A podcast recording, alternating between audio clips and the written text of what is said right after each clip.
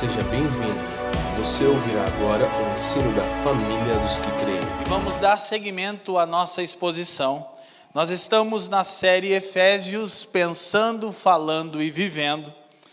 E tudo isso a partir de uma perspectiva celestial e eterna, ou seja, queremos pensar, falar e viver a respeito de quem Deus é, quem nós somos e o que fomos chamados para fazer a partir de uma perspectiva eterna. E hoje, os textos, os versículos que nós veremos são o verso 15 até o verso 23, na esperança de concluirmos a exposição do capítulo 1 de Efésios. Como sempre menciono, você pode assistir todas as palavras, já estamos na quinta ou sexta mensagem nas principais plataformas digitais, na conta da família dos que creem. As Escrituras nos dizem o seguinte em Efésios 1, verso 15: Por isso, ouvindo eu também a fé que entre vós há no Senhor Jesus, e o vosso amor para com todos os santos, não cesso de dar graças a Deus por vós, lembrando-me de vós nas minhas orações para que o Deus de nosso Senhor Jesus Cristo, Pai da glória, vos dê em seu conhecimento o espírito de sabedoria e de revelação, tendo iluminado os olhos do vosso entendimento, para que saibais qual seja a esperança da sua vocação e quais as riquezas da glória da sua herança nos santos. E qual a sobreexcelente grandeza do seu poder sobre nós, os que cremos, segundo a operação da força do seu poder que manifestou em Cristo, ressuscitando-o dentre os mortos e pondo-o à sua direita nos céus. 21. Acima de todo principado e poder, e potestade e domínio, e todo nome que se nomeia, não só neste século, mas também no vindouro e sujeitou todas as coisas a seus pés, e sobre todas as coisas o constituiu como cabeça da igreja, que é o seu corpo, a plenitude daquele que cumpre ou enche tudo em todos. Oremos, Pai, te damos graças uma vez mais nossa expectativa é que você receba todo esse culto de adoração e que você seja glorificado por intermédio daquilo que somos e fazemos. E especialmente agora, eu peço para você, justamente a oração que Paulo fez pelos crentes de Éfeso, que você nos dê espírito de sabedoria e de revelação, a fim de que os olhos do nosso entendimento sejam iluminados e possamos compreender quem você é, a esperança da nossa vocação e quem nós somos nessa nova realidade criada a partir da obra do seu filho. Pai, eu peço que nenhuma palavra se perca, mas que tudo seja proveitoso para a nossa edificação, para o cumprimento da nossa vocação e para a glória do seu nome. Tudo isso eu peço por intermédio do seu filho e eu faço isso no Espírito. Amém e amém. Gente, então, como nós estamos caminhando na nossa série, eu quero, como sempre, relembrar algumas poucas verdades para reconectar o nosso raciocínio. Então, nós observamos que o capítulo 1, ele está estruturado em três sessões. A primeira sessão, do versículo 1 e 2, é a apresentação de Paulo, a menção do seu apostolado e a saudação aos santos de Éfeso. A segunda sessão é um hino de louvor pelas bênçãos espirituais, que compreende o versículo 3 ao 14. E a terceira sessão é uma intercessão, compreendendo os versículos que lemos hoje, do versículo 15 ao 23. Uma verdade que precisa estar é, no nosso coração é que louvor e oração precisam ser uma realidade comum e presente na vida dos santos.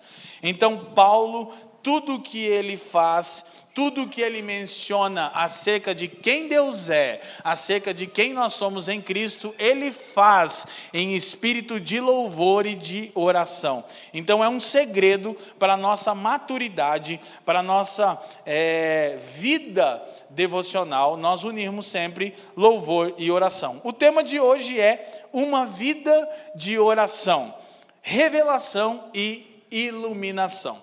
Eu vou comentar algo antes, numa perspectiva mais abrangente, depois vou destrinchando os textos.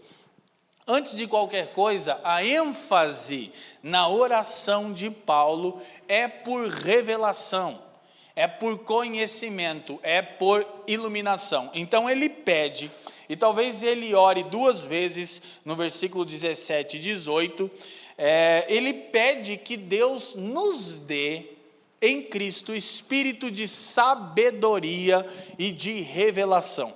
De maneira prática para as nossas vidas, eu costumo dizer que revelação é basicamente revelar a ação, é a capacidade de compreendermos o que Deus já fez em Jesus. Revelação não é uma informação nova, mas é a compreensão daquilo que já está feito em Cristo. Quem me entende, diga sim. Ok? Revelação equivale a revelar a ação. É quando a ação de Deus é descortinada a nós e nós compreendemos tudo aquilo que já está realizado em Jesus. Porque o hino de louvor anterior a essa oração declara tudo aquilo que Deus já fez na eternidade passada. Então, da perspectiva de Deus, ouça, tudo já está consumado em Jesus. Tudo o que? A criação já é plenamente restaurada e você já é tudo aquilo que Deus determinou que você fosse. Amém? Essa é a ótica de Deus. E o que Paulo está dizendo? Que ele está clamando a Deus em petição para que tenhamos a capacidade de ver as coisas do prisma de Deus. Ou seja, todas as coisas realizadas em Jesus. A primeira, é, é, é, o primeiro fruto, assim por dizer, disso seria uma vida de gratidão e satisfação. Por quê? Porque tudo já está realizado em Jesus. Então nós percebemos como gratidão e satisfação é a evidência de compreensão da obra de Deus. Quanto mais ansioso, ingrato você é, menos você compreendeu aquilo que Deus já fez. Você sofre muito com ansiedade, é fruto de não compreender aquilo que já está realizado em Jesus. Você vai me dizer que é patológico? Eu acabei de olhar meu doutor ali. Sim, é patológico por você não conhecer quem você é em Cristo. E, claro, pode ser que você também não cuide da sua saúde, acarretando problema em cima de problema. Mas se você vive uma vida dominada por ansiedade, não é suplementação que você precisa, é fé. Aleluia. Glória a Deus. Tudo bem, doutor? Estou deixando o doutor mais pobre agora. Então. A gente precisa compreender isso, porque se virou comum na nossa geração ser ansioso, ingrato e insatisfeito. E ninguém considera isso um pecado gravíssimo contra o caráter do Deus que é bom. Amém? Então, revelação é a ação de Deus revelada. Sabedoria é a habilidade para operacionalizarmos na vida prática o que Deus já fez. Então, diga comigo: revelação sabedoria. Então, revelação é quando nós conhecemos a ação de Deus, quando a ação de Deus nos é revelada. Sabedoria é a habilidade para aplicarmos na nossa vida cotidiana essas verdades. Então, Paulo não está pedindo nada a mais. Quantas vezes, ensinando e expondo essa oração, nós dizemos isso? Paulo não usa a palavra mais em suas orações. Você não encontra os apóstolos pedindo qualquer coisa, começando com a expressão mais. Porque eles têm uma perspectiva eterna de que já temos tudo, não faria sentido pedir mais coisa nenhuma. Quem me entende, diga assim.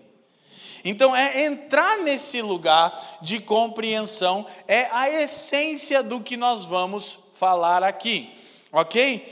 É interessante como nós estamos percebendo aqui que essa questão doutrinária, ela sempre desemboca numa vida prática. Então Paulo passa a dizer que desde que ele ouviu falar da fé que havia entre os efésios e do amor para com todos os santos.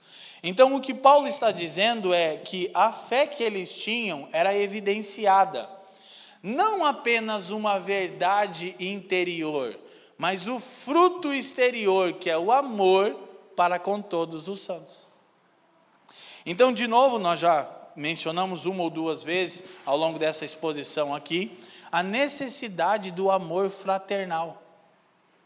A necessidade de demonstrarmos que a nossa fé é verdadeira, como? No amor pelo nosso irmão em Cristo.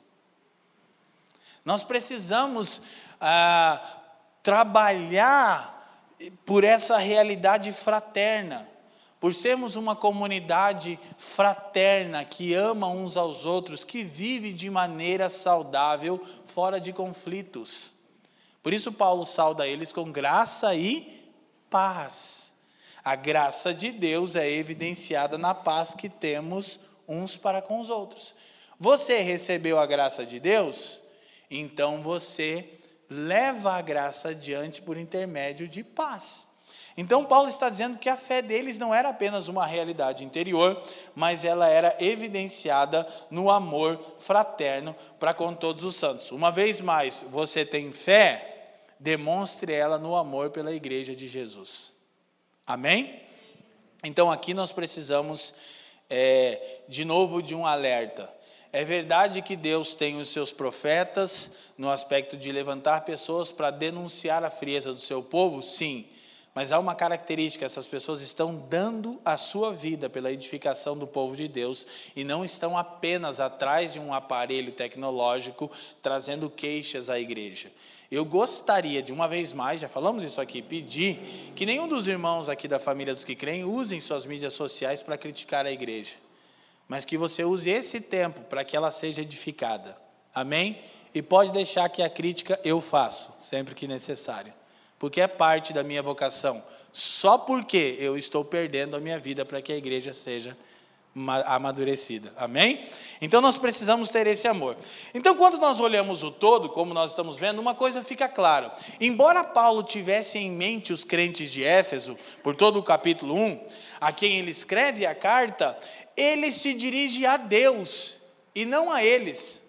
Implicitamente eles estão inseridos, mas você perceba, Paulo está cantando a Deus, Paulo está orando a Deus. Então fica evidente que tudo aquilo que está sendo dito aqui está relacionado diretamente com a glória de Deus em Jesus. Então ele não se dirige ele começa proclamando as bênçãos espirituais por intermédio de um hino de louvor e continua com uma grande intercessão, por sabedoria e revelação. Ele não se dirige aos Efésios diretamente, no hino de louvor e na intercessão. Ele está cantando a Deus e demonstrando o favor de Deus para com eles, e ele está orando a Deus a fim de que eles possam aplicar essas verdades em sua vida. Então, manter louvor e oração junto é sempre uma chave espiritual de crescimento mantenha uma vida de louvor e de oração. Agora, vivemos dias tão difíceis que eu preciso dizer que grande parte daquilo que se canta nos púlpitos não é louvor. Ou é expressionismo, ou é fruto do existencialismo,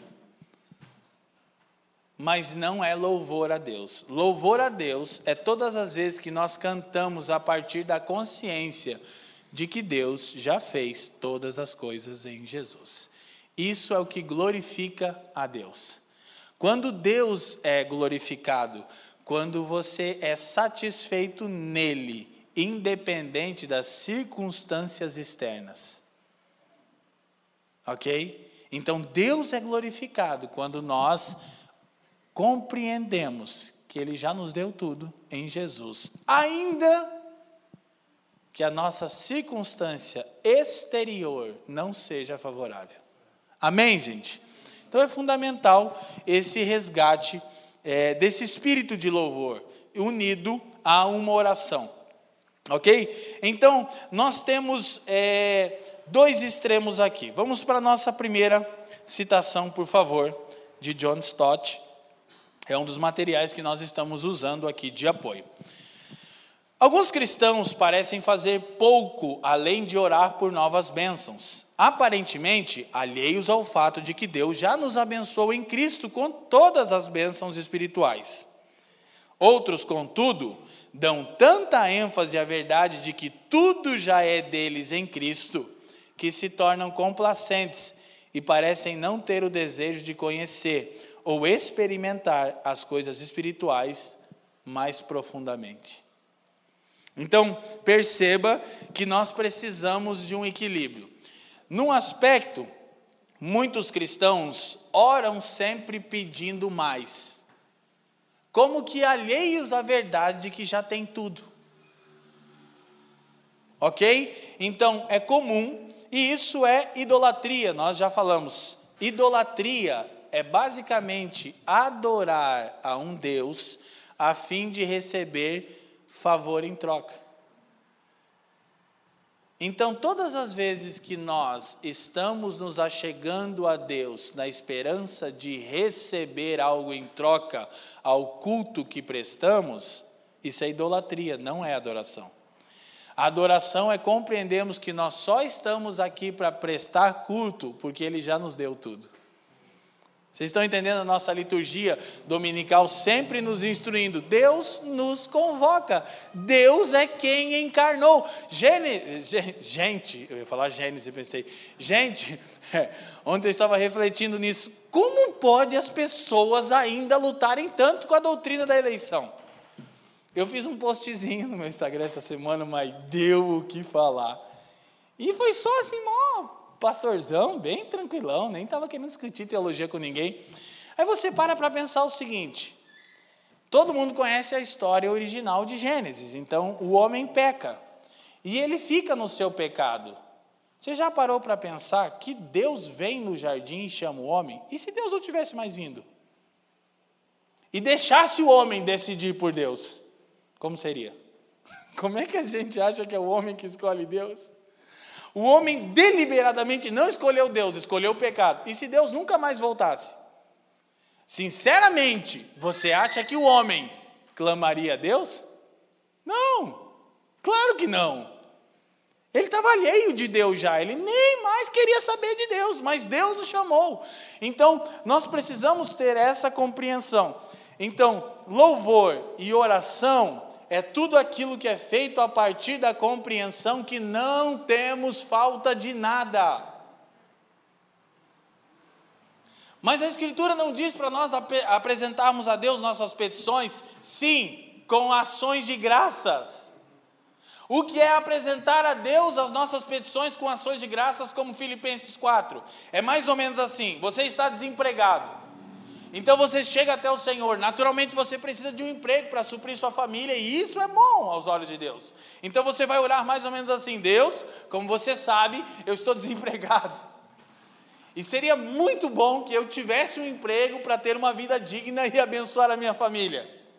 Então eu quero pedir que você me abençoe com uma oportunidade de emprego. Contudo, sou grato a você por Jesus Cristo, ainda que permaneça desempregado. Entende o que é ação de graças nas petições? É primeiro você dizer: graças a Deus por Jesus Cristo, nada me falta, mas Pai, eu necessito disso, disso e disso para ter minha vida organizada. Mas o meu espírito é de gratidão. Ok? Então, é literalmente essa ambiguidade. A vida cristã é marcada por essa tensão. Então, nós precisamos compreender isso. Então, há aqueles que só oram pedindo mais, demonstrando que não entendem, e é por esses que Paulo está pedindo que os olhos sejam iluminados, porque eles estão sempre atrás de uma nova coisa, como que ingratos e insatisfeitos. E há aqueles que vão no outro extremo tudo já é meu em Jesus? Ah, então para que, que eu vou orar?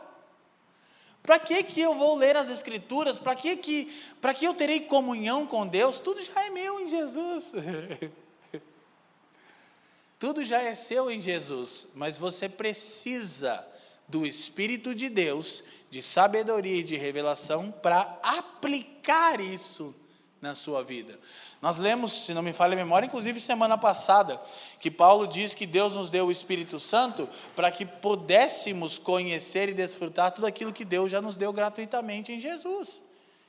Então ele já nos deu tudo, mas nós queremos experimentar, apreciar de maneira mais plena essa vida, ou melhor, a nova vida que Deus nos dá em Jesus. Amém? Então é por isso que nós oramos. Nenhum extremo de viver como quem não compreende que já tem tudo, está sempre pedindo por coisas e mais coisas e mais coisas, e nenhum extremo de viver, ah, então tudo já é meu, eu não necessito de ter comunhão com Deus e com os santos porque tudo já é meu. Nenhum, nem outro, mas um espírito de gratidão, de compreensão, de louvor e de intercessão a partir da verdade de que tudo que eu realmente preciso, Deus já me deu em Jesus.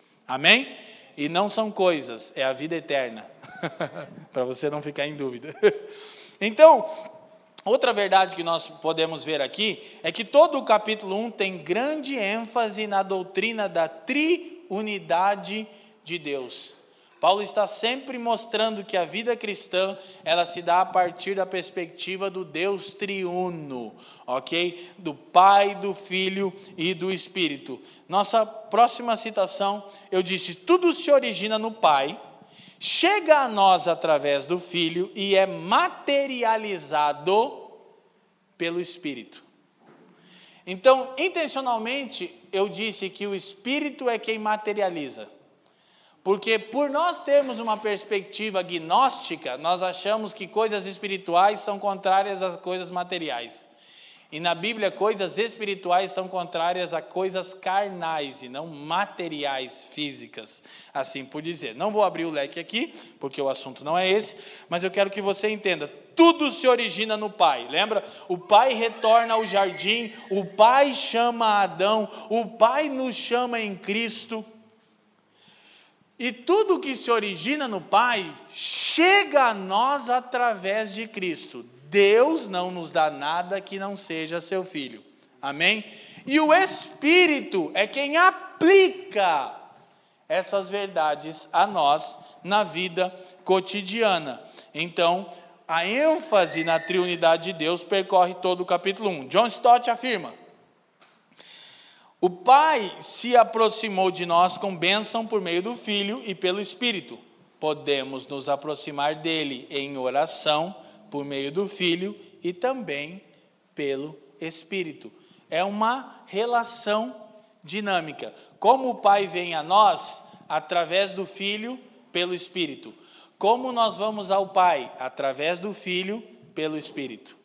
Em oração e louvor.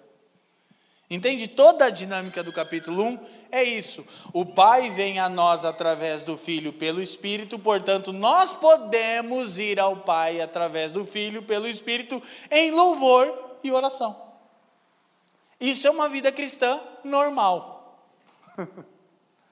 Vamos dizer isso junto? Diga comigo: o Pai vem a nós através do Filho pelo Espírito. Portanto, nós podemos ir ao Pai através do Filho, pelo Espírito, em louvor e oração. Disso trata o capítulo 1 da carta aos Efésios. Amém? Isso é o normal de uma vida cristã. Pessoas que vão ao Pai da mesma maneira que o Pai veio a elas, através do Filho e pelo Espírito, em louvor e oração. Com qual frequência? Sempre.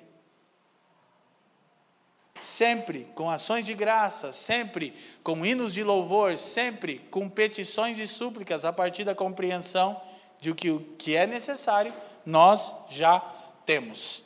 Amém, gente? Então, você vai perceber que ao longo da oração, nós lemos todo o texto aqui, eu não vou ficar destrinchando para ganhar mais um pouco de tempo.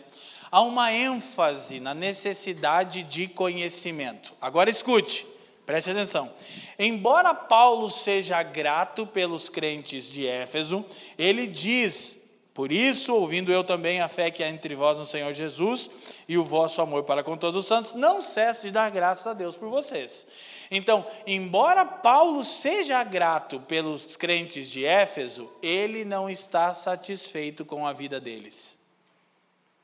Essa deveria ser a grande sacada da sua vida cristã e da minha. Somos gratos, mas não satisfeitos. Por qual razão? Porque não somos e não experimentamos ainda tudo aquilo que Deus nos criou para ser e fazer. Sim ou não? Então, Paulo é grato e há uma incessante oração de gratidão pelos crentes, porque Deus já nos deu tudo, mas ele não está satisfeito com a maneira com a qual os efésios estão vivendo. E olha que ele parece só ter elogios a ele. Mas lá no capítulo 4, ele ainda vai rogar e dizer assim: Eu rogo a vocês, eu imploro, pelo amor de Deus, andem de maneira digna para com a vocação que vocês receberam. Quem está me entendendo, diga sim.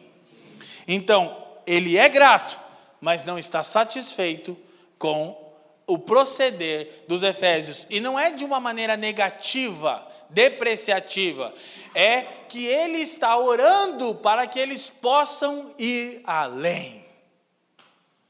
Amém, irmãos? Não é porque nos falta nada que nós vamos a Deus em espírito de louvor e oração. É porque nós sabemos que existe mais a ser desfrutado. Tudo já é nosso, mas nós não desfrutamos de tudo. É a dinâmica da parábola dos dois filhos pródigos. Você lembra o mais velho? O mais novo estava interessado no que o pai tinha. O mais velho estava interessado no que o pai tinha.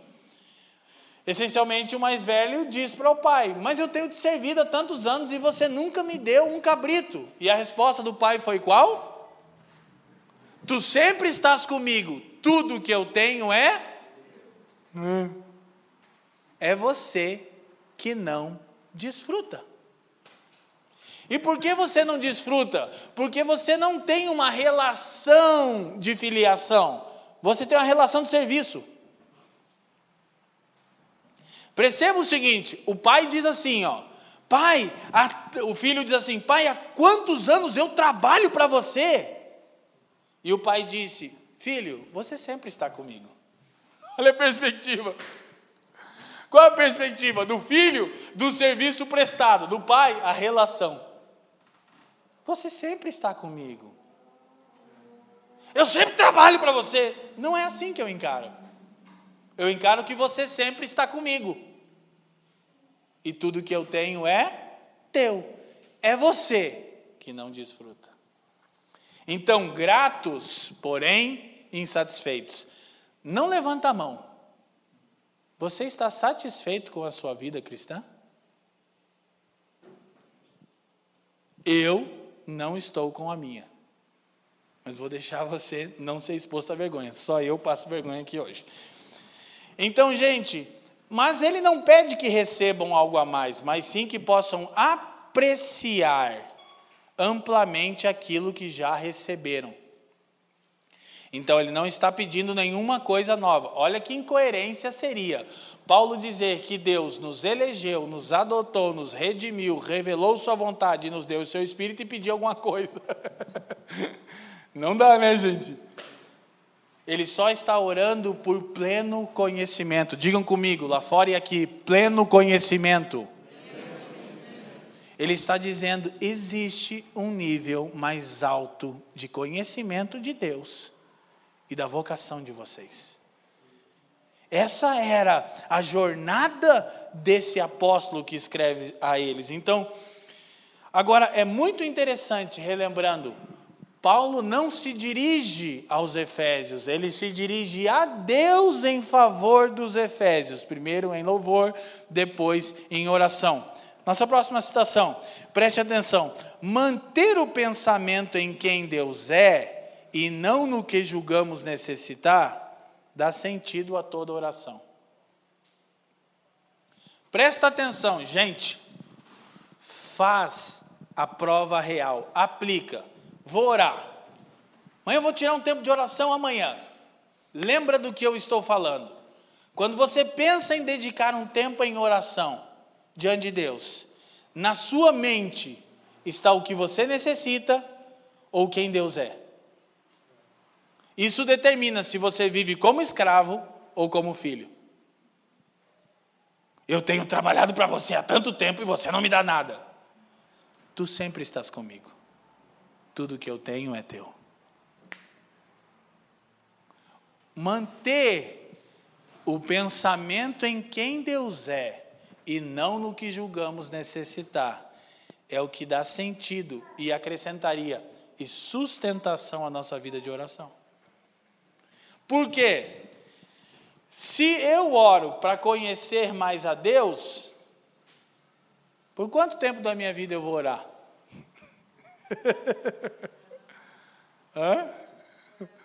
Para sempre, forever and ever. Para sempre. E é essa a ideia, porque é uma relação para conhecer a Deus. E, inclusive, embora as Escrituras dizem que nós conheceremos a Deus plenamente, assim, eu penso que vai ser um longo processo de séculos e séculos e séculos e séculos e séculos e séculos. E vamos estar sempre nos aprofundando no conhecimento de Deus quando essa era se findar. Agora, nós precisamos ter em mente que esse pleno conhecimento que Paulo pede, as duas versões que, que são mais usadas, elas sugerem aparentemente duas coisas diferentes quando nós olhamos é, para o versículo 17 e 18. Vamos lá, por favor.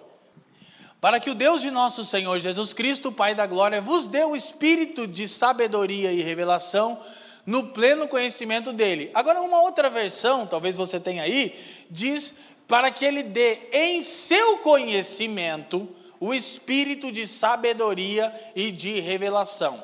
Então, a pergunta que pode ser levantada é: o texto está falando sobre nós termos, é, é, sobre Deus que conhece todas as coisas, nos dá revelação, ou sobre nós temos o pleno conhecimento de quem Deus é. Esse conhecimento é a respeito do que nós somos ou de quem Deus é. Do que nós somos chamados para fazer ou do que Deus fez. Então, depende da tradução, ela sugere isso. Pelo que me parece mais coerente, é as duas coisas. Paulo está tendo isso em mente enquanto ele ora. Aí o verso 18 diz assim: sendo iluminados os olhos do vosso coração, para que, olha então a chave, saibais qual seja a esperança da sua vocação, quais as riquezas da glória da sua herança nos santos, e pode ser 19 agora que a gente já vai, e qual a suprema grandeza do seu poder. Então, essa é a ênfase da oração: conhecermos a Deus, conhecermos amplamente a nossa vocação, conhecermos as riquezas da glória de Deus e conhecemos a grandeza do seu poder que opera em nós. Agora nós precisamos entender o seguinte: esse conhecimento ele está relacionado tanto à experimentação quanto à compreensão. Você sabe que em grego e hebraico conhecimento tem sentidos diferentes.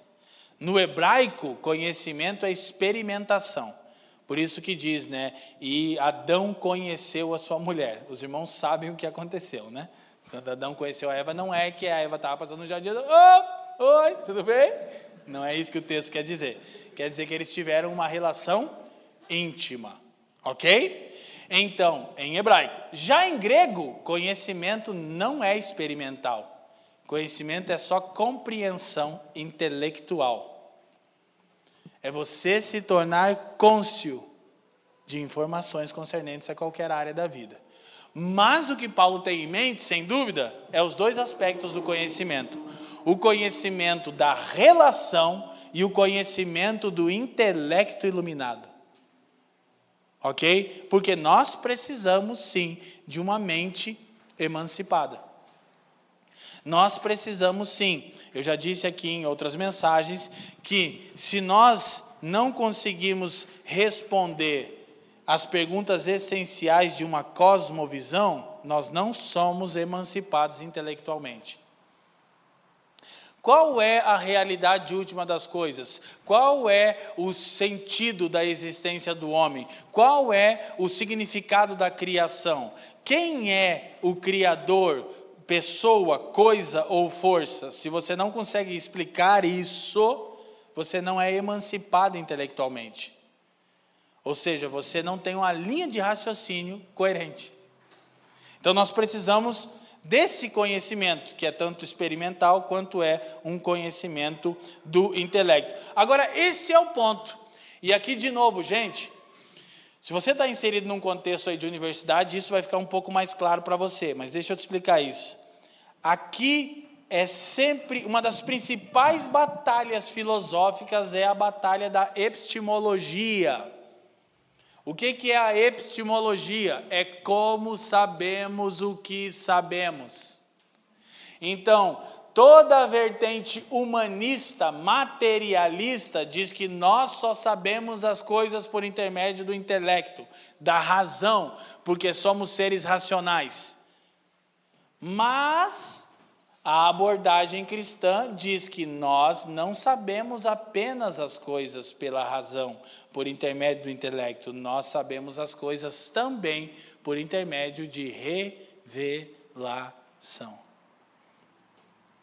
Agora, claro que o problema é que dentro da dialética de George Hegel, as pessoas pensam que é ou é razão ou é revelação. E o cristianismo genuíno não está nessa tese e antítese. O cristianismo não coloca razão e revelação, fé, em antítese. Coloca como partes processuais, como, como o progresso do conhecimento. Então é claro que o conhecimento ele vem a nós primeiro nesse sentido por intermédio da razão do intelecto, é quando você começa a perceber as coisas. Vocês perceberam aqui o Luca, ele estava, tá, ele está naquela fase. Aí tem gente, ah, ele está rindo, ele nem está entendendo nada. Ele só está dizendo, nossa, que doideira. Então ele vai crescendo e vai tendo um nível de razão. Então ele está recebendo informação, conhecimento pela razão. Só que para ele transcender, ele vai precisar de revelação. Ele não vai conhecer Deus pela razão. Essa é a grande questão. Então, eu estou pregando o evangelho, eu e a Fran para o Benjamin, que ele não é convertido. Não sei se vocês sabem, mas ele ainda não é convertido. Está no processo. Tem dia que parece que ele está convertendo, tem dia que parece que está desviadão. É mais dias desviados do que convertidos. Eu não sei os filhos de vocês, entendeu? eu e a Fran, a gente tem que ficar lembrando para nós mesmos que ele não é convertido. Então a gente está pregando evangelho, estou trazendo informações sobre Deus para ele. Ele lê as escrituras todos os dias, ele lê um devocional, ele lê Nárnia, qualquer coisa que ajude ele dentro da cabeça dele entender Deus. Mas vai ser necessário que Deus se revele a ele. Ele nunca vai alcançar o conhecimento de quem Deus é só por aquilo que o pai dele pode falar para ele. Quem está me entendendo? Então, tanto a razão quanto a revelação. Agora, o que nós precisávamos entender é que a revelação não está restrita ao campo das coisas cristãs, assim por dizer. E a gente acha que ali no meu processo profissional, a revelação não serve. Claro que serve, irmão. Lógico que serve. Não importa a área do conhecimento que a gente esteja estudando, por intermédio do intelecto, da razão e de leitura e desse processo natural, a gente pode pedir a Deus por revelação. Para que Ele expanda o HD. Está entendendo? Senhor, expande o HD, porque está difícil de assimilar. Então, esse conhecimento de quem Deus é, de quem nós somos, do que fomos chamados para fazer, da herança de Deus, da suprema grandeza do seu poder, não é possível sem revelação. Olha só, Paulo diz: vocês foram eleitos, vocês foram adotados, vocês foram redimidos, Deus está dando a conhecer o propósito dele para vocês e vocês receberam o Espírito de Deus. Agora estou pedindo, Deus ajuda eles a entenderem isso. Quem está compreendendo a verdade? Então, é como se aquele processo de batistaca, né? É um processo contínuo de irmos mais fundo na compreensão dessas verdades. Então, é interessante também, novamente, Stott, ele afirma o seguinte sobre isso. O que eu já disse, em outras palavras, não pedimos a Deus para dar o Espírito Santo àqueles que já o receberam e foram selados. Ou seja, ele acabou dizendo no versículo 14 que nós recebemos o Espírito e estamos selados. Ele não está pedindo Espírito Santo de novo para eles. O espírito de sabedoria e revelação não é um outro espírito que Deus nos vai dar, é uma disposição de mente. Você pode perceber, parece óbvio, né? mas tem gente que acha que isso é revelação. Quando o Espírito está com letra minúscula, não está fazendo referência ao Espírito de Deus, tá? Então, está falando de uma mente iluminada. O que é espírito? Deus dá a eles o espírito de sabedoria e revelação. Aí o povo mais penteca, gosta de falar, os espíritos, as chamas, vem uma. Não, não é isso, não. Ele está falando de sua mente ser iluminada só. De você compreender, seus olhos serem abertos ok? Para a realidade. Por quê? Porque eles se fecharam. É isso que é engraçado dessa dinâmica das escrituras. Você lembra? Deus cria o homem. E aí, quando o homem peca, as escrituras dizem em Gênesis, então os seus olhos se abriram. Vocês lembram disso? A pergunta é: estavam fechados? Se abriram para quê? Que a Bíblia não se dá o trabalho de responder. Eles se abriram para o humanismo, para uma possibilidade de vida alheia de Deus.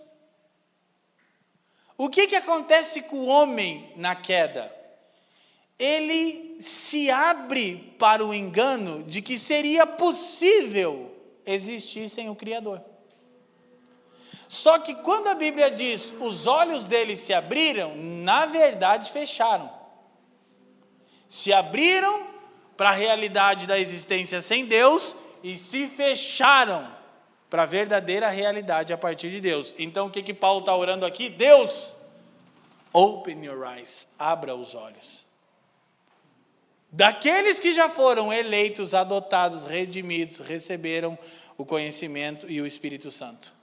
Então você percebe que é progressivo. Inclusive, não vou falar sobre isso agora, mas Efésios é a única carta que Paulo ora duas vezes. É comum Paulo orar em todas as cartas. Ele sempre faz isso no primeiro capítulo, como aqui. Mas no capítulo 3 de Efésios, Paulo vai orar de novo. No capítulo 1, ele está orando por visão aberta. No capítulo 3, por visão ampliada. Ok? Quando chegarmos lá, quem estiver responsável vai trabalhar isso. Então, Há três ênfases, há três alvos específicos nessa intercessão, a intercessão de Paulo. Vamos lá para os alvos específicos. Primeiro, Paulo está orando para que eles conheçam a esperança do chamamento. Tanto nós podemos entender que o chamamento de Deus nos dá esperança. Olha que coisa maravilhosa. Quando você estiver sem esperança, você pensa: Deus me chamou que equivale ao que? Deus me salvou. Lembra? Gênesis 3:9 e chamou Deus o homem. Quando Deus chama o homem, ele o salva. Isso é o que a teologia chama de chamado eficaz. O homem não pode resistir ao chamado de Deus. Você lembra? Um exemplo glorioso é quando Jesus chama Lázaro do túmulo. Ele disse: Lázaro, come here. Aí o Alguém pegou qual que é? Não fiz nenhuma piada hoje, cara. Então, a esperança do chamamento tanto nos dá esperança para viver, quanto fala daquilo para o qual fomos chamados. Essencialmente é uma coisa só. Não, não, é, uma das coisas que a gente sempre procura se aplicar aqui é por trazer, sim, verdades bíblicas consistentes, contextualizadas, contemporanizadas, mas que você entenda de maneira sintética as coisas. Qual é a razão do nosso chamamento? Para que nos tornemos coparticipantes da natureza de Deus. Então, nunca é demais dizer, não é a respeito do seu desempenho, mas daquilo que você está se tornando. Amém? Então as escrituras de 2 Pedro 1, 3 e 4 diz que Deus nos deu grandíssimas e preciosas promessas, para que por elas nos tornemos co-participantes da natureza divina. Qual é a coisa mais incrível que Deus nos deu em Jesus? Acesso à sua natureza. Nós nos tornamos um com Deus em Jesus pelo Espírito. Amém? Então, é, os três alvos específicos. Primeiro. Segundo, as riquezas da sua glória. Gente, é muito legal, Faf, eu tenho percebido isso. Num tempo de sobra, eu vou preparar uma, um sermão só sobre isso. como Paulo usa a expressão riquezas da glória, riquezas da graça, riquezas da sua bondade. Sempre que ele vai falar de Deus, eu, como sou hiperbólico, a Fran sabe, né? O bem é igual eu, tudo eu aumento, né? Se o cara é rico, eu digo que é multibilionário. É, né? Eu tinha uma tia, que eu acho que é, é, é fruto da minha família, segundo a carne Vieira, minha tia já partiu, ela era uma figura, né? teve muito dinheiro, viveu lá. É, ela tinha uma boutique lá no Rio de Janeiro, e, e na, é, na, década de 70, na praia de Copacabana. Ela era exagerada, eu acho que eu herdei isso dela. Né? Eu brinco com ela, mas eu acho que eu sou meio igual.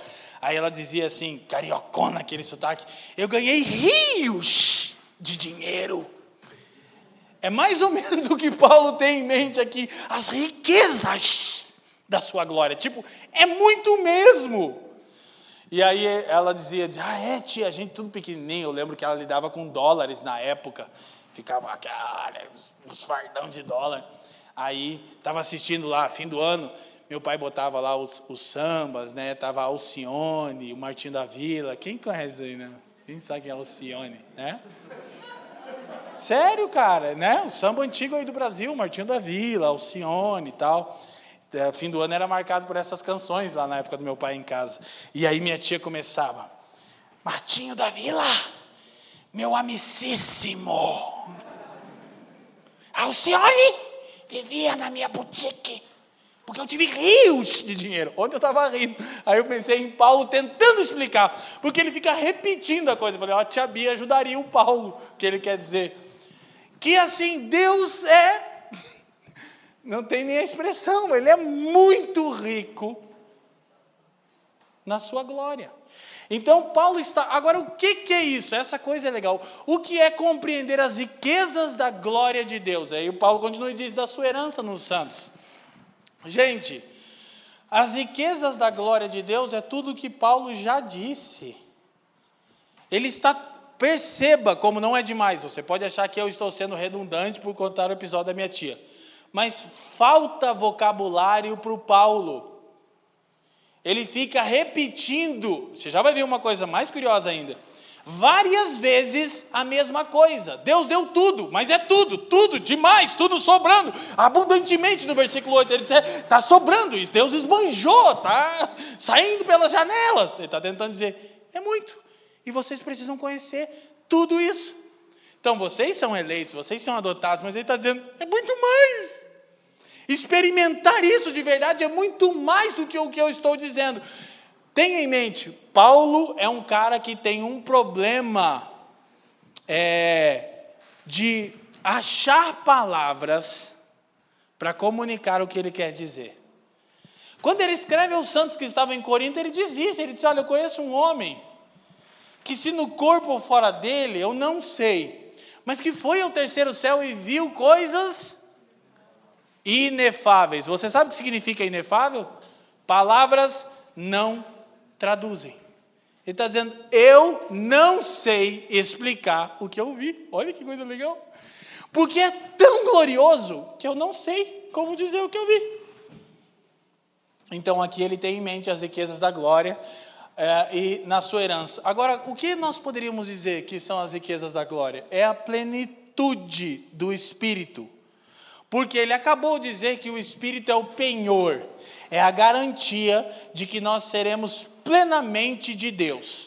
Ok? Então, qual é as riquezas da glória de Deus? É a plenitude do Espírito em nós. E o que Paulo tem em mente é muito mais do que você imagina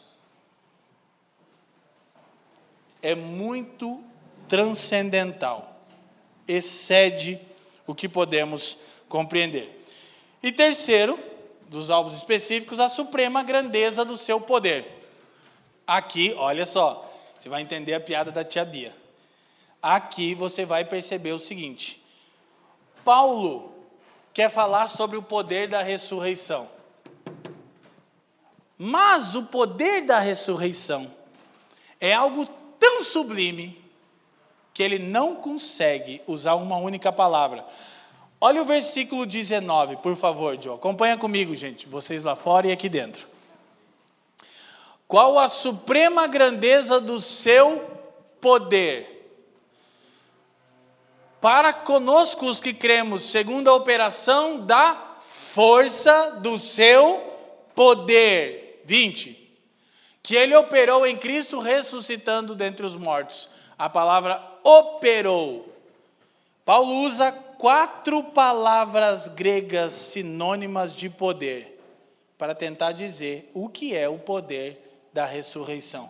A palavra grega dunamis, ele usa a palavra dunamis, ele usa a palavra energeia, ele usa a palavra kratos e ele usa a palavra ishus. São quatro palavras que ele só poderia dizer poder, mas ele não está satisfeito em dizer a suprema grandeza do seu poder. Olha só que expressão forte, para que vocês conheçam a suprema, volto 19, a suprema grandeza do seu poder. Pô, já dá para entender. Suprema grandeza do seu poder. Ele acha que não está bom. Ele não é forte mesmo. Não, não, não. É um negócio de energia total, energia. É bagulho Kamehameha, Dragon Ball Z. É um poder. Agora, qual é a perspectiva? Escute. A perspectiva de Paulo não está apenas em exaltar o poder de Deus. Não é o que ele tem em mente, essencialmente, não. É mostrar que nós vivemos por esse poder. Então, o poder da ressurreição é a mais alta manifestação do poder de Deus. Amém? É por esse poder que vivemos. O que pode nos intimidar?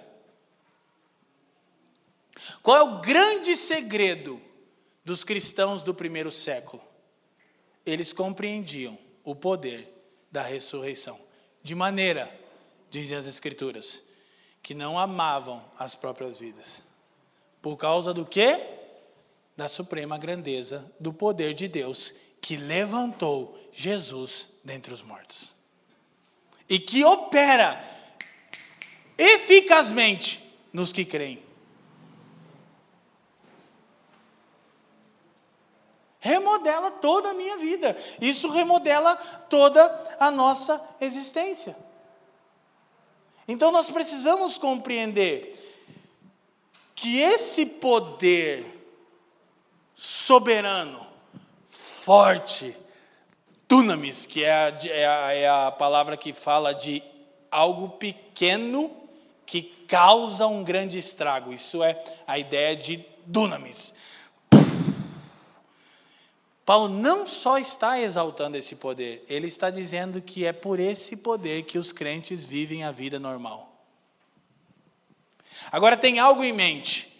E eu não quero de maneira nenhuma dizer que esse não é o poder que atua para sinais e prodígios. Claro, é esse o poder que atua para sinais e prodígios.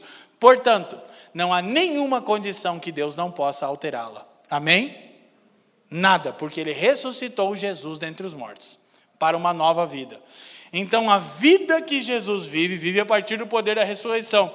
O mesmo Paulo diz que nós somos ressuscitados com Cristo. Então, nós vivemos a partir do mesmo poder que levantou Jesus dentre os mortos. Agora, a coisa talvez mais bela aqui, eu vou e volto, é percebermos o seguinte: é termos em mente é termos em mente que esse poder, que é o poder pelo qual vivemos, ele nos dá ousadia para viver. Eu preciso ler o texto de Hebreus, capítulo 2, versículo 14 e 15, para irmos caminhando para a nossa conclusão. Mas isso é essencial. Então, Paulo está orando três alvos: que conheçamos a esperança do nosso chamamento, as riquezas da glória de Deus que são os santos como a herança de Deus, eu já vou falar disso rapidinho, e a suprema grandeza do poder de Deus, o conhecimento pleno de quem Deus é. Mas, quando ele está exaltando o poder da ressurreição, ele não tem em mente apenas exaltar o poder da ressurreição, mas seu alvo essencial é que compreendamos que é por causa desse poder que nós vivemos. Por que é tão importante o poder da ressurreição? Por causa do que as Escrituras dizem, versículo 14, 14 e 15. Olha só. Portanto, Visto como os filhos são participantes comuns da carne e sangue, também ele semelhantemente participou das mesmas coisas, para que pela morte derrotasse aquele que tinha o. Leiam para mim, tinha o. Mais uma vez, tinha o. Poder da morte. Então, a morte ainda não foi plenamente derrotada mas o seu poder foi esvaziado, porque ela vai ser plenamente derrotada quando Cristo vier. É a dinâmica lá de 1 Coríntios 15, 24 a 28, não é o assunto agora. Tinha o poder da morte, isto é, o diabo. O diabo não é um adversário, assim, que meta medo. Essa coisa que os crentes precisam entender, porque eu já falei isso, eu nunca me canso de falar. Porque o diabo ama os evangélicos, mas de paixão. Uma coisa óbvia, eu sempre digo isso. Por quê? Porque eles enriquecem e o empoderam. Na boca dos crentes, o diabo, assim, ele é pau a pau com Deus. Faz uma frente, não faz? O capeta, irmão. Está furioso. E aí tem os crentes, tropa de elite, que eles têm que mapear as coisas para Deus não perder a guerra na cidade. Aí joga óleo no cavalo babão, o cavalo tá babando lá, e joga óleo na cabeça dele, e ei, ei, ei, que ali é o, é o, o Marco Zero, que o Satanás reina entronizado. E o pior é que não são os ímpios falando isso, é os crentes dizendo que o capeta está entronizado. E aí eles vão enriquecendo o diabo, tudo é o diabo, o diabo é onisciente, o diabo é onipresente, o diabo controla. Tudo, tudo nessa bateu o carro. É o capeta. Não é só você que é, que, é, que é bracinho de foca, não é o diabo. Aí joga a culpa no diabo. Se é meia roda, joga a culpa no capeta, cara. Não. O diabo não é um adversário para o homem. Ó, agora você vai quase ser um coach humanista, que tem os caras que quer glorificar. Você tem Deus e você tem o homem. O adversário do homem não é o diabo, é a morte. É por isso que o diabo disse: Olha, eu não dou conta de lutar com você, mas desobedece a Deus. Como é esse negócio? Vai dar nada. E agora, por causa do medo da morte, é que o diabo tem poder. Quem está me entendendo? Então, se a morte é destituída de poder, as portas do inferno não prevalecerão contra o povo de Deus. Amém? Por quê? Porque a morte está destituída do seu poder. E o que, que o diabo usava contra nós? A morte.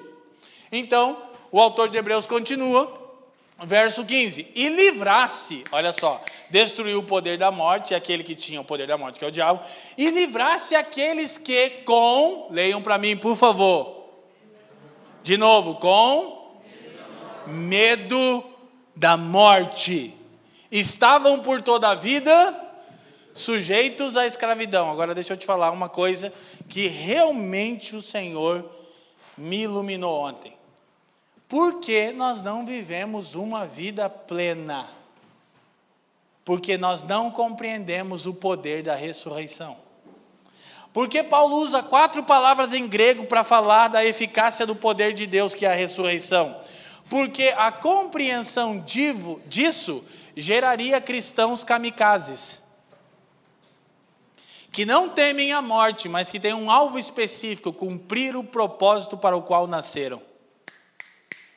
Quem está me entendendo?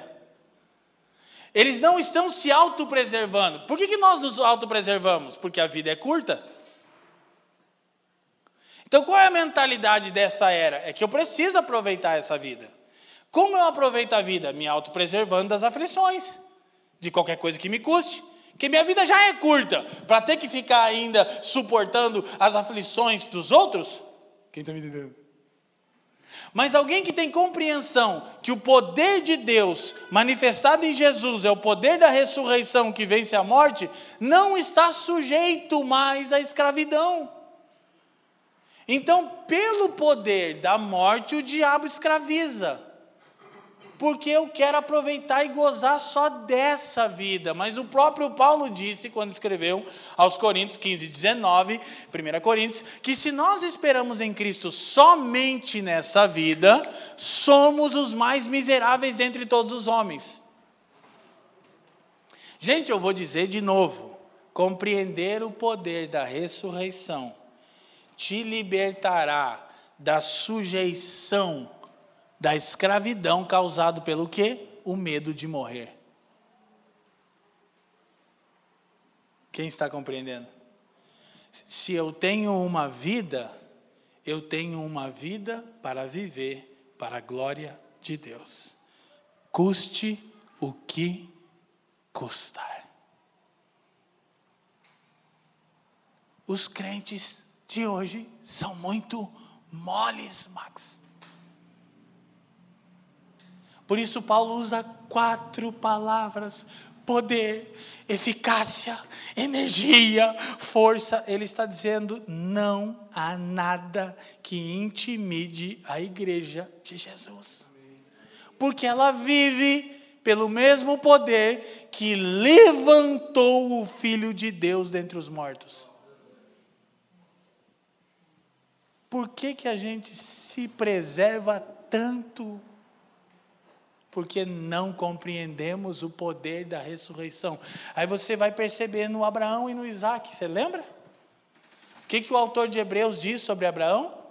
Que ele ofereceu Isaac por uma razão. Qual? Ele sabia que Deus podia levantar Isaac dentre os mortos. O cara ia matar o próprio filho dele, na coisa mais absurda que Deus já pediu para uma pessoa. Tão absurda que só Deus fez isso, né? e o autor de Hebreus diz que Abraão tinha uma convicção: eu mato, Deus ressuscita. Então é por isso que Paulo não encontra palavras e aí ele ora. Qual é a coisa mais bela? Quando a gente não consegue. É exatamente o que eu estou sentindo agora: desejo de parar e de orar. E a oração é uma só: Senhor, Ilumina os olhos do nosso entendimento. Porque nós somos muito moles, fracos e somos uma vergonha. Sim ou não? Mas o dia que compreendemos o poder da ressurreição, o poder pelo qual vivemos, seremos livres do medo da morte e não mais escravos do tempo. Eu posso viver a vida para a glória de Deus. Amém, irmãos? Então vamos caminhando para o nosso final.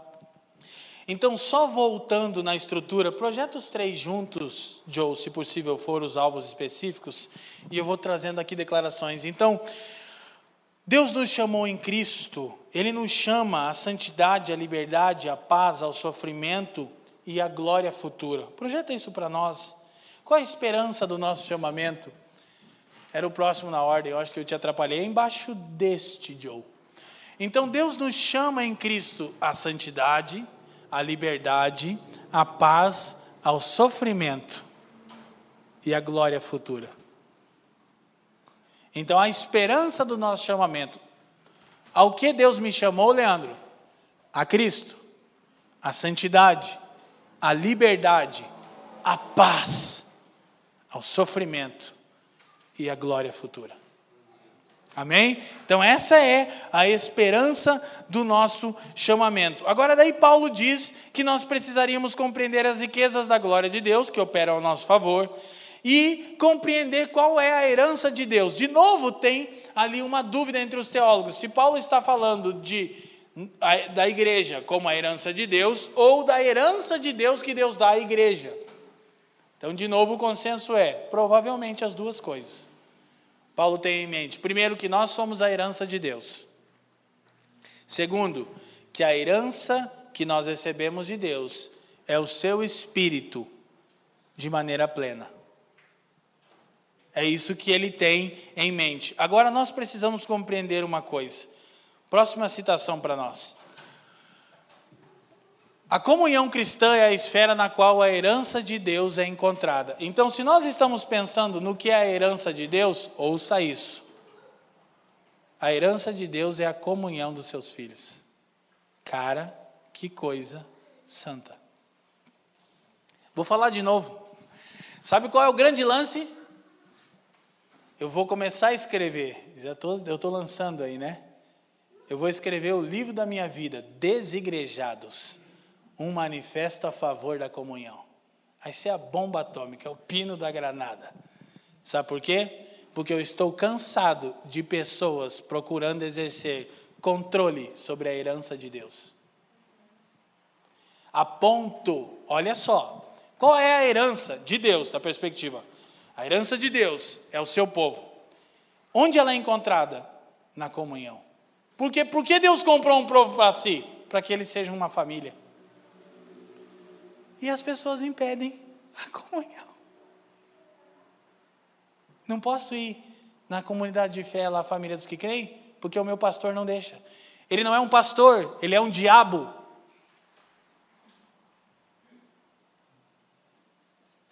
Quem está me entendendo? Ele é um demônio. Corre, chama todo mundo que você pode e não olha para trás. E bem-vindo à família. Porque uma das coisas que eu mais tenho temor, está aqui, minha esposa e os conservos que vivem comigo, é exercer controle sobre a herança de Deus. Tanto que as pessoas vêm e vão livremente aqui. E a gente só faz uma coisa: quando vem, nós abençoamos. Quando vão, abençoamos. Por quê? Porque a herança de Deus. Não fui eu que dei o meu filho por essa relação. Quem está me entendendo? Você consegue entender o pecado gravíssimo por não compreendermos a santidade da comunhão? Agora, primeiro é isso. Esses demônios que se chamam de pastores, que querem controlar a herança de Deus, querem escravizá-la e proíbem a comunhão mais ampla entre o corpo de Cristo. Dois domingos atrás eu disse, falte culto, quem lembra? Os irmãos levaram a sério, fique com a sua família. Hoje eu digo, visite outras comunidades de fé no domingo, por favor, e seja um com esses irmãos. Amém? E não precisa pedir, porque ninguém aqui é seu dono. Se você está conosco, está por livre e espontânea vontade sua. Então você pode visitar o que você quiser. Quer dizer,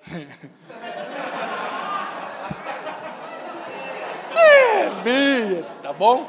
Não é bem, entendeu, né, Everton? Não é bem, visita a igreja, não o inferno.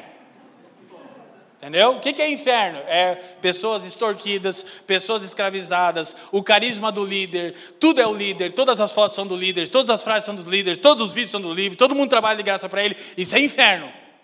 Mas se você achar comunidade de fé saudável, vai lá visitar os irmãos, vai ter comunhão com eles, não tem problema nenhum. Amém? Ninguém aqui é seu dono. Você é a herança de Deus. E essa relação mais ampla, Deus não quer que a gente fique nessa relação aqui. Entendeu? Eu tenho relação com a expressão gigantesca do corpo de Cristo no mundo. Vou impedir vocês? Por quê? Amém? Glória a Deus. Então, e qual é essa herança de Deus? Ela é encontrada onde? Na comunhão dos irmãos. Agora, dica para você. Escuta, crente. Escuta, mistério. Dica para você. Cuidado por causar rachaduras na comunhão. Porque a herança de Deus é encontrada na comunhão dos santos. Para de causar conflito e contenda entre os irmãos, seu endemoniado.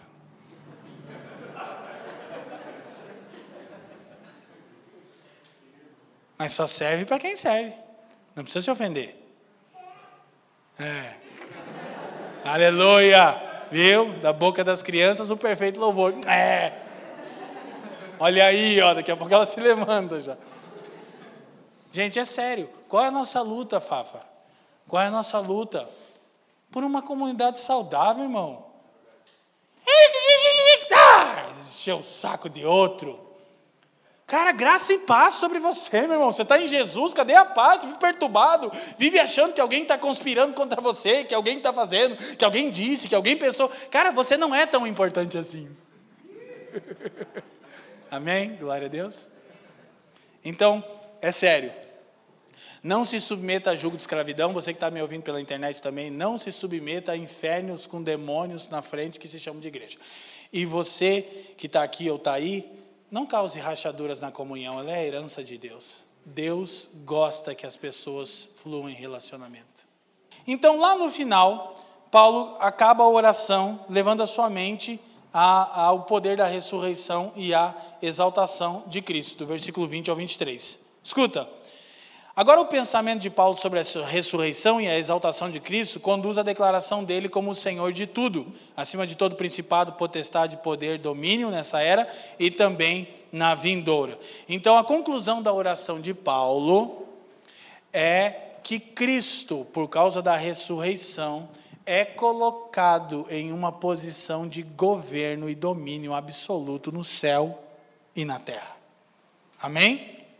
Isso é muito maravilhoso. Então não tem nada do diabo, tudo é de Jesus. Jesus disse: é me dado toda a autoridade. Se toda a autoridade foi dada a Jesus, não sobrou nada para o diabo. Amém? Glória a Deus. Então, esse é o ponto. O que João Calvino diz, que é pulando duas, Calvino diz: não significa um determinado lugar, mas que o Pai tem dado o poder a Cristo para que ele possa administrar em seu nome o governo dos céus e da terra. Então, isso é dado a Jesus por intermédio do seu sacrifício. Agora, o que é maravilhoso? O maravilhoso, põe o verso 20, 20 em diante, de o 23, eu leio e faço mais uma consideração e terminamos. Então ele operou em Cristo, ressuscitando dentre os mortos, fazendo sentar à sua direita nos céus. Calvino explica que não é literalmente uma posição à direita de Deus, mas essa capacidade de, em nome de Deus, governar céus e terra. Muito acima de todo principado, autoridade, poder, domínio e de todo nome que se nomeie, não só neste século, mas também no vindouro.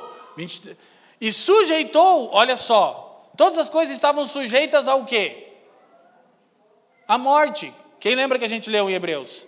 Agora Paulo muda e diz: olha, então as coisas não estão mais sujeitas à morte. Agora todas as coisas estão sujeitas a Cristo. Sujeitou todas as coisas debaixo dos seus pés e para ser o cabeça sobre todas as coisas o deu à igreja. Então Deus deu como cabeça para a igreja aquele a quem todas as coisas estão sujeitas. Amém? 23.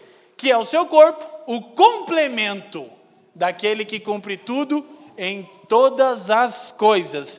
Então, a ideia é: as coisas não estão mais sujeitas ao medo da morte. Por quê? Porque Cristo venceu a morte. Isso faz com que os crentes possam viver uma vida ousada, uma vida destemida. Olha para mim, irmão, arrisca! Se você está procurando uma resposta de Deus, vai, arrisca. Se na sua mente está claro que essa ação glorifica a Deus e beneficia o próximo, corre o risco. Amém? Arrisca, porque o poder da ressurreição está a seu favor. Amém? Para der certo e para não der certo. Glória a Deus. Então, ele dá Cristo como cabeça para a igreja. Então, qual é a tarefa primordial da igreja? Ser o complemento de Cristo. Então, a tarefa primordial da igreja é ser o corpo de Cristo, o meio pelo qual ele atua eficazmente na era presente. E aí muda tudo, olha a responsabilidade. Olha que incrível, gente, presta atenção. Paulo então está orando para que conheçamos essas verdades ok? E depois ele passa a falar do poder de Deus, que é o poder da ressurreição. Diz que esse poder está ao nosso favor. Diz que por causa da ressurreição Jesus está entronizado. E termina dizendo o seguinte: agora é responsabilidade de vocês serem a expressão de Jesus na terra. Porque a igreja é o seu corpo, o complemento daquele que preenche todas as coisas. Ou seja, por causa é, da dinâmica do propósito eterno de Deus, Cristo, nessa era agora, se manifesta pela igreja. Então é por isso que você e eu temos que viver pelo poder da ressurreição. Pela compreensão da ressurreição, Jesus não se autopreservou. Então, por que eu e você podemos nos entregar? Por causa do poder da ressurreição. E por que temos que nos entregar? Porque somos a expressão de Cristo ao mundo. Nunca, olha para mim, presta atenção. Você não vai expressar Jesus ao mundo com linguajar evangélico ou participando de cultos. Você vai expressar Jesus ao mundo se entregando. Se não há sacrifício, Tiago, não há vida cristã. Quem está me entendendo? Você não expressa Jesus ao mundo colocando louvor alto na sua casa para o vizinho ouvir. Você expressa Jesus ao mundo quando serve o seu vizinho. Você expressa Jesus ao mundo quando se entrega. Amém? Então nós precisamos compreender que a igreja é o complemento de Jesus. Sobre isso, Calvino disse a coisa mais absurda, quase que herética, se não tivesse esse embasamento bíblico. Eu já disse isso há muitos anos atrás. João Calvino disse: Até que seja unido a nós, a igreja, o Filho de Deus se reconhece de algum modo incompleto. Então, até que Cristo e a igreja sejam plenamente unidos na consumação dessa época, o próprio Filho de Deus se reconhece incompleto. Por quê? Porque a igreja é o pleroma, o complemento, a plenitude. Ela é tudo de Cristo ao mundo. Amém? Como nós sempre dizemos e cantamos, Cristo é tudo de Deus a nós. Nós somos tudo de Cristo ao mundo. Cristo é a plenitude de Deus. A igreja é a plenitude de Cristo. Cristo é tudo de Deus a nós, nós somos tudo de Cristo ao mundo. Para viver de maneira digna, temos que ter a compreensão da esperança, da nossa vocação, da herança de Deus, de quem Deus é e da suprema grandeza do seu poder. Por isso, Paulo ora. Amém? Obrigado por nos ouvir. Para mais informações, visite famíliadosquecreem.com.